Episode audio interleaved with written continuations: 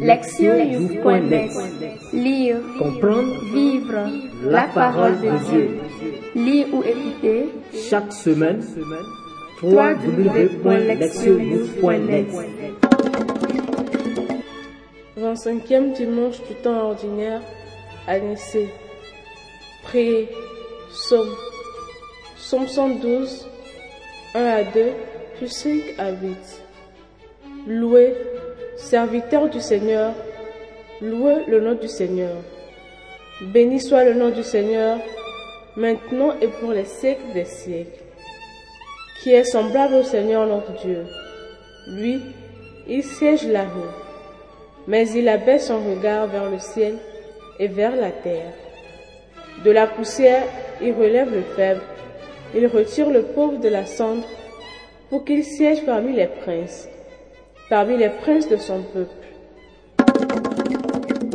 Lire la parole. Première lecture. Amos chapitre 8, versets 4 à 7. Écoutez ceci. Vous qui écrasez le malheureux pour anéantir les humbles du pays, car vous dites, quand donc la fête de la nouvelle lune sera-t-elle passée? Pour que nous puissions vendre notre blé Quand donc le sabbat sera-t-il fini pour que nous puissions écouler notre froment?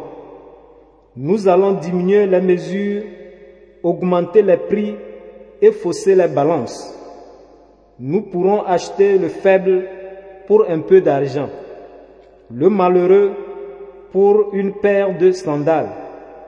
Nous vendrons jusqu'au déchet du froment. Le Seigneur le jure, pas la fierté de Jacob. Non, jamais je n'oublierai aucun de leurs méfaits. Deuxième lecture, 1 Timothée chapitre 2, versets 1 à 8. Bien-aimés, j'encourage avant tout à faire des demandes, des prières, des intercessions et des actions de grâce pour tous les hommes, pour les chefs d'État et tous ceux qui exercent l'autorité, afin que nous puissions mener notre vie dans la tranquillité et le calme, en toute piété et dignité. Cette prière est bonne et agréable à Dieu, notre Sauveur, car il veut que tous les hommes soient sauvés et parviennent à la pleine connaissance de la vérité.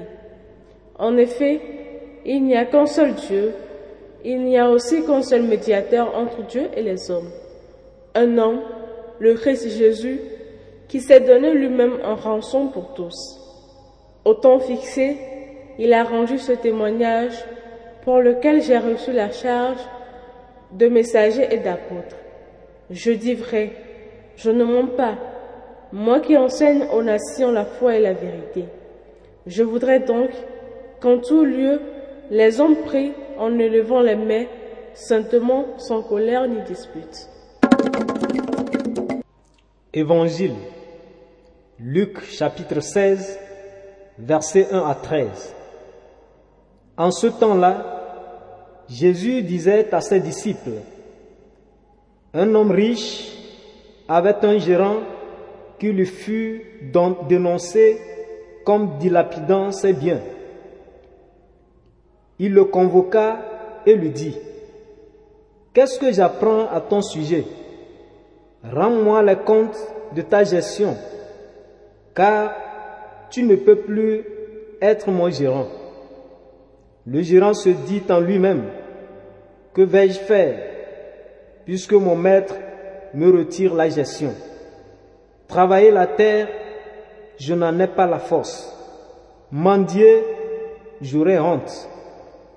Je sais ce que je vais faire. Pour qu'une fois renvoyé de ma gérance, des gens m'accueillent chez eux.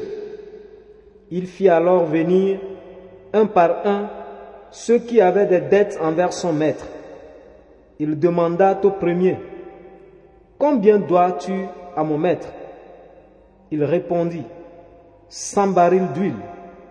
Le gérant lui dit, Voici ton reçu. Vite, assieds-toi et écrit cinquante. Puis il demanda à un autre, Et toi, combien dois-tu? Il répondit, Cent sacs de blé. Le gérant lui dit, Voici ton reçu, écrit quatre-vingts. Le maître fit l'éloge de ce gérant malhonnête, car il avait agi avec habileté. En effet, les fils de ce monde sont plus habiles entre eux que les fils de la lumière. Eh bien, moi je vous le dis, faites-vous des amis avec l'argent malhonnête, afin que le jour où il ne sera plus là, ses amis vous accueillent dans les demeures éternelles. Celui qui est digne de confiance dans la moindre chose est digne de confiance aussi dans une grande. Celui qui est malhonnête dans la moindre chose est malhonnête aussi dans une grande. Si donc vous n'avez pas été digne de confiance pour l'argent malhonnête, qui vous confiera le bien véritable? Et si pour ce qui est à autrui, vous n'avez pas été digne de confiance, ce qui vous revient, qui vous le donnera? Aucun domestique ne peut servir deux maîtres, ou bien il haïra l'un et aimera l'autre, ou bien il s'attachera à l'un et méprisera l'autre. Vous ne pouvez pas servir à la fois Dieu et l'argent. Entendre la parole. Le thème. Assurer un bon avenir. La préoccupation concernant l'avenir fait partie de la vie quotidienne qui nous angoisse régulièrement.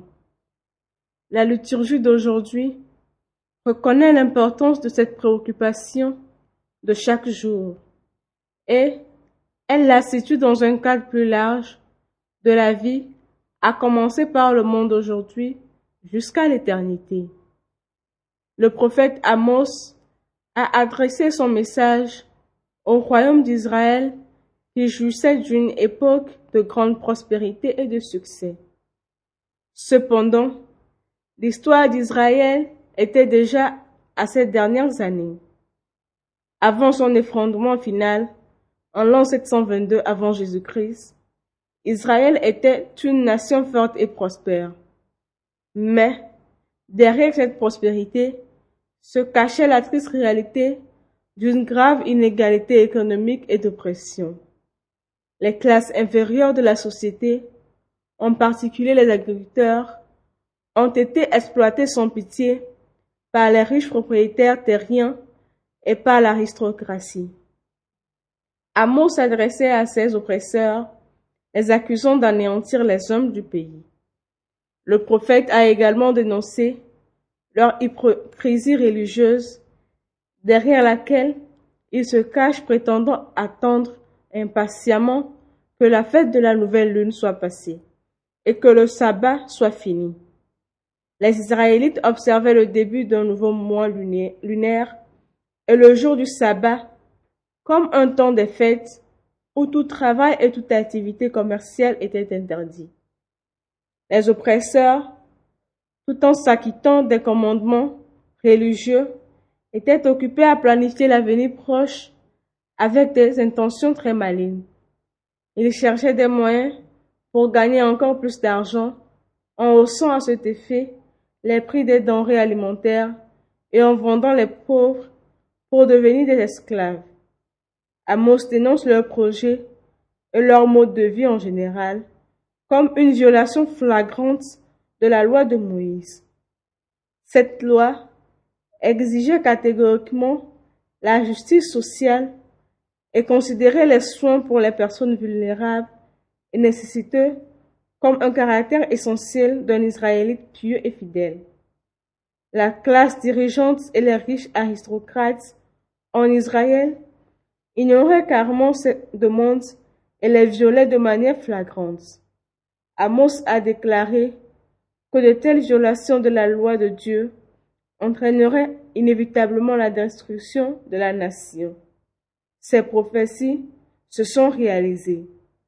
Peu de temps après la fin de sa mission prophétique, la période de prospérité en Israël s'était achevée brusquement et l'invasion assyrienne a effacé Israël de l'histoire. Le message d'Amos aux riches oppresseurs montre la folie de leur raisonnement et de leur action. Ils ont cherché à mener une vie confortable et à assurer leur avenir au prix de bouleverser ou de détruire la vie de leurs concitoyens israélites. Ce faisant, ils violaient la loi de Dieu qui avait été donnée justement pour assurer le bien-être et l'avenir prospère de tous les Israélites. Croyant qu'ils assuraient leur avenir, ils le détruisaient au contraire pour eux-mêmes et pour leurs enfants. L'avenir de la communauté israélite dépend du maintien d'une communauté stable et harmonieuse fondée sur la loi de Dieu. L'élite dirigeant a ignoré cette vérité fondamentale et ce faisant a détruit toute la communauté. À ses débuts, le mouvement chrétien était regardé avec suspicion en raison de leur mode de vie particulier et de leur croyance dans le Messie crucifié. Beaucoup, y compris les autorités romaines, considéraient le christianisme comme une secte dangereuse, perturbant la société et menaçant son avenir. Pour corriger ces fausses perceptions, Paul et d'autres écrivains chrétiens ont tout mis en œuvre pour montrer que les chrétiens étaient des citoyens pacifiques et respectueux des lois de l'Empire romain, soucieux du bien-être de l'ensemble de la société. Pour cette raison, l'auteur de la première lettre à Timothée exhorte les croyants à prier pour tout le monde, en particulier pour les autorités civiles responsables du maintien de l'ordre et de l'harmonie. Les chrétiens n'étaient pas des fauteurs de troubles, ils étaient de bons citoyens. L'auteur souhaite que les chrétiens fassent preuve d'un bon caractère en offrant des prières pour le salut de tous. Dieu veut que tous les hommes soient sauvés. Jésus, le Fils de Dieu, devint le médiateur entre le Dieu sauveur et l'humanité. Conformément au désir de Dieu, Jésus a rendu ce salut possible par son sacrifice de soi. Ainsi, les non-chrétiens n'ont rien à craindre des croyants. Ils servent et vénèrent Dieu, sauveur et non destructeur. L'auteur témoigne de cette œuvre salvatrice de Dieu et demande aux croyants de prier pour le salut de tous, sans colère ni ressentiment. Leur prière et leur conduite harmonieuse doivent servir de témoignage public au plan du salut de leur Dieu. Un tel témoignage, associé à de bonnes relations avec les non-chrétiens, assurerait leur avenir dans la vie présente. En fin de compte, les croyants peuvent aider les non-croyants à obtenir le salut en leur donnant la possibilité de rejoindre ce nouveau mouvement chrétien. Le message de l'évangile appelé la parabole du serviteur malhonnête contient sans doute l'histoire la plus surprenante de la Bible. Cette parabole recommande apparemment la malhonnêteté et la tricherie comme moyen acceptable pour assurer son avenir. Cependant, une telle interprétation est loin d'être correcte. Dans le souci de capter l'intention du lecteur, l'auteur de cette parabole a bien voulu donner un impact à son message en utilisant cette technique bien choquante. Dans cette histoire, le gérant corrompu a continué à tromper son maître, même après sa découverte et son renvoi. Le choc survient lorsque le maître loue le gérant corrompu, au lieu de le condamner et de le punir pour ses tricheries persistantes et incorrigibles. Le message de l'histoire ne réside pas dans les actions du serviteur, mais dans son raisonnement. Le maître n'approuve ni ne loue son comportement, mais plutôt sa capacité à convertir son échec à son avantage. La leçon de la parabole réside dans la façon dont les croyants gèrent la richesse à leur avantage. Dans l'évangile de Luc, L'argent et la richesse sont en général identifiés comme de principales menaces contre la foi et à la vie de disciples. En racontant cette parabole, Jésus veut par là enseigner à ses auditeurs comment utiliser cette richesse dangereuse et malhonnête à l'avantage du croyant? À cet effet, il faut se faire des amis grâce à une richesse malhonnête. Pour Jésus, la richesse est destructrice lorsqu'elle conduit à l'avidité et à l'isolement. Cependant, elle peut aussi être bénéfique lorsqu'elle est utilisée pour le partage et pour le service. Une telle utilisation renforce les bonnes relations entre les personnes tandis que l'avidité les détruit. Étant donné que la gestion de la richesse et de l'argent est une condition inévitable de l'existence humaine dans ce monde, Jésus appelle ses disciples à apprendre de ce gestionnaire infidèle. La leçon à tirer ne réside pas dans l'imitation exacte de son comportement, mais dans sa méthode d'utilisation d'une richesse potentiellement dangereuse à son avantage. Jésus reconnaît que l'utilisation de la richesse est importante.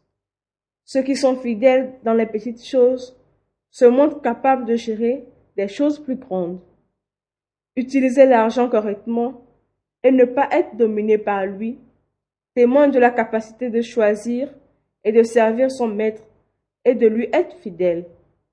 Ainsi, chaque personne doit faire un choix fondamental, soit de tout subordonner à la quête du service de Dieu et de récolter les fruits de la vie éternelle, soit de se concentrer sur la recherche, de la richesse et de la perdre à la fin. La liturgie d'aujourd'hui enseigne que pour assurer un bon avenir qui perdure, il faut commencer par la considération d'une économie basée sur la justice, l'harmonie sociale et d'un bon usage de la richesse. Le prophète Amos a démontré que la recherche de la richesse aux dépens des autres est désastreuse pour tout le monde. L'auteur de la première lettre à Timothée a appelé les chrétiens à être des citoyens exemplaires et à se préoccuper du salut de tous en tant que moyen d'assurer leur propre avenir.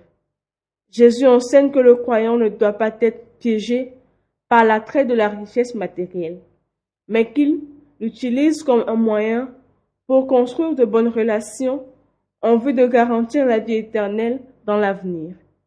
Ainsi, assurer la vie éternelle future commence sur la terre présente avec le bon usage de la richesse. Car, comme l'a dit le psalmiste, qui est semblable au Seigneur notre Dieu, lui, il siège là-haut, mais il abaisse son regard vers le ciel et vers la terre. Écoutez la parole de Dieu. Le souci de l'avenir est peut-être la première chose dans nos pensées lorsque nous nous levons le matin, souvent en forme d'une inquiétude, voire d'une angoisse. Qu'allons-nous faire aujourd'hui? Comment pouvons-nous accomplir nos tâches? D'où viendra l'argent pour le loyer? L'inquiétude est notre compagnon important à presque chaque étape de notre vie. Peut-être que cela fait partie de notre nature de s'inquiéter. Cette préoccupation pour l'avenir peut être dangereuse car elle peut se transformer en une inquiétude excessive qui à son tour va conduire à l'angoisse. Lorsque nous nous inquiétons, nous dirigeons nos pensées entièrement vers ce qui nous préoccupe. Nous devenons figés et l'objet de notre souci réclame toute notre attention. Il nous domine et nous a servi à bien des égards. D'une certaine manière, ce qui nous préoccupe prend la place dans notre esprit et dans notre cœur de ce qui appartient légitimement à Dieu seul. Pour cette raison, Jésus a maintes fois averti ses disciples du danger de l'inquiétude. Dans les évangiles, L'inquiétude se retrouve parmi les trois principaux dangers pour le disciple, à côté de l'hypocrisie et de l'avarice.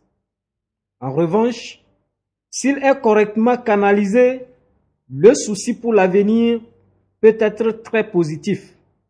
Réussir dans la vie personnelle, professionnelle et chrétienne n'est pas une question de chance, mais de réflexion, de préparation et de planification. Le gérant astucieux de la parabole d'aujourd'hui a planifié son avenir, bien que de manière trompeuse. Par son exemple négatif, nous sommes exhortés à ne pas laisser notre avenir au hasard. Il y a une chanson d'un groupe de rock peu connu dont le titre est Comment je me suis retrouvé ici. Une ligne des paroles de cette chanson fait référence à l'histoire du fils prodigue. On y lit. Un fils prodigue qui ne pouvait plus continuer à demander Comment me suis-je retrouvé ici? On peut imaginer ici ce jeune homme assis parmi des, des cochons se demandant ce qui ne va pas dans sa vie. La réponse est que son désir de richesse et son utilisation abusive qu'il en a ensuite fait l'ont détruit. La leçon à tirer ici est que celui qui vit une vie sans penser à l'avenir et à une planification ambitieuse court le risque de s'égarer et de se retrouver dans un endroit qu'il n'a jamais voulu y être. Jésus veut nous protéger de ce destin et demande que nous examinions attentivement ce que nous faisons et où nous allons. Certains chrétiens ont tendance à dire, puisqu'ils sont entièrement entre les mains de Dieu, ils n'ont pas besoin de prendre en main leur vie. Certes, nos vies sont entre les mains de Dieu, mais Dieu veut que nous planifions notre avenir. Il nous a guidés par l'enseignement de Jésus et nous a donné une liberté pour façonner notre vie. Dieu veut que nous soyons des collaborateurs actifs. Nous lui répondons en tant que partenaires volontaires dans le projet de notre salut et non des marionnettes passives. En planifiant avec soin et détermination notre vie, conformément aux directives que Dieu a établies dans les Écritures et dans notre tradition, nous devenons partenaires de Dieu dans le projet de notre salut de celui du monde. En fin de compte, tous nos plans et desseins doivent prendre en considération la mort et la vie éternelle. Ces deux-là ressemblent à un horizon lointain auquel nous nous approchons inévitablement, pas à pas, jour après jour. Jésus nous exhorte aujourd'hui à utiliser tous les moyens et biens de ce monde pour nous assurer que lorsque nous atteindrons cet horizon, nous serons prêts à faire face à Dieu. Sinon, sans une préparation bien faite pour ce moment-là, nous risquerons, comme le Fils prodigue, de nous poser désespérément la question, quand et comment suis-je arrivé ici? Proverbe. Si tu veux bouger des montagnes demain, commence à soulever des pierres aujourd'hui. Agir, s'examiner. Quel est mon plus grand souci? Est-ce que je le laisse dominer ma vie? Est-ce que j'apporte de l'inquiétude et de la peur aux autres par mon comportement et mes paroles irréfléchies? Répondre à Dieu. Je remercierai chaque jour le Seigneur pour le don de ma liberté et pour l'avoir connu ainsi que ses voies. Je prierai pour que je puisse donner une direction à ma vie et poursuivre mes objectifs et mon bonheur en conformité avec sa volonté. Répondre à notre monde. Cette semaine, je planifierai avec soin chacune de mes journées sans laisser trop au hasard. Mes plans seront déterminés par les enseignements que j'ai appris de la parabole du gérant malhonnête. À ce stade de l'année, nous regardons en arrière et revoyons les plans que nous avons établis pour les activités de notre groupe. Les avons-nous accomplis? Que reste-t-il à faire? Et comment pouvons-nous réaliser notre agenda pour l'année Priez. Seigneur, Dieu de l'univers, notre monde reflète comment tu mets soigneusement l'ordre dans ton dessein. Tu as accompli le plan du salut pour l'humanité à travers votre Fils Jésus. Envoie ton Saint-Esprit sur moi parce que je désire être ton serviteur et ton partenaire pour mener à bien ce plan afin que tous puissent jouir du meilleur avenir que tu leur as préparé. Amen. Lesioyou.net Lire, Comprendre. Vivre, la parole de Dieu. Lire ou écouter. Chaque semaine point,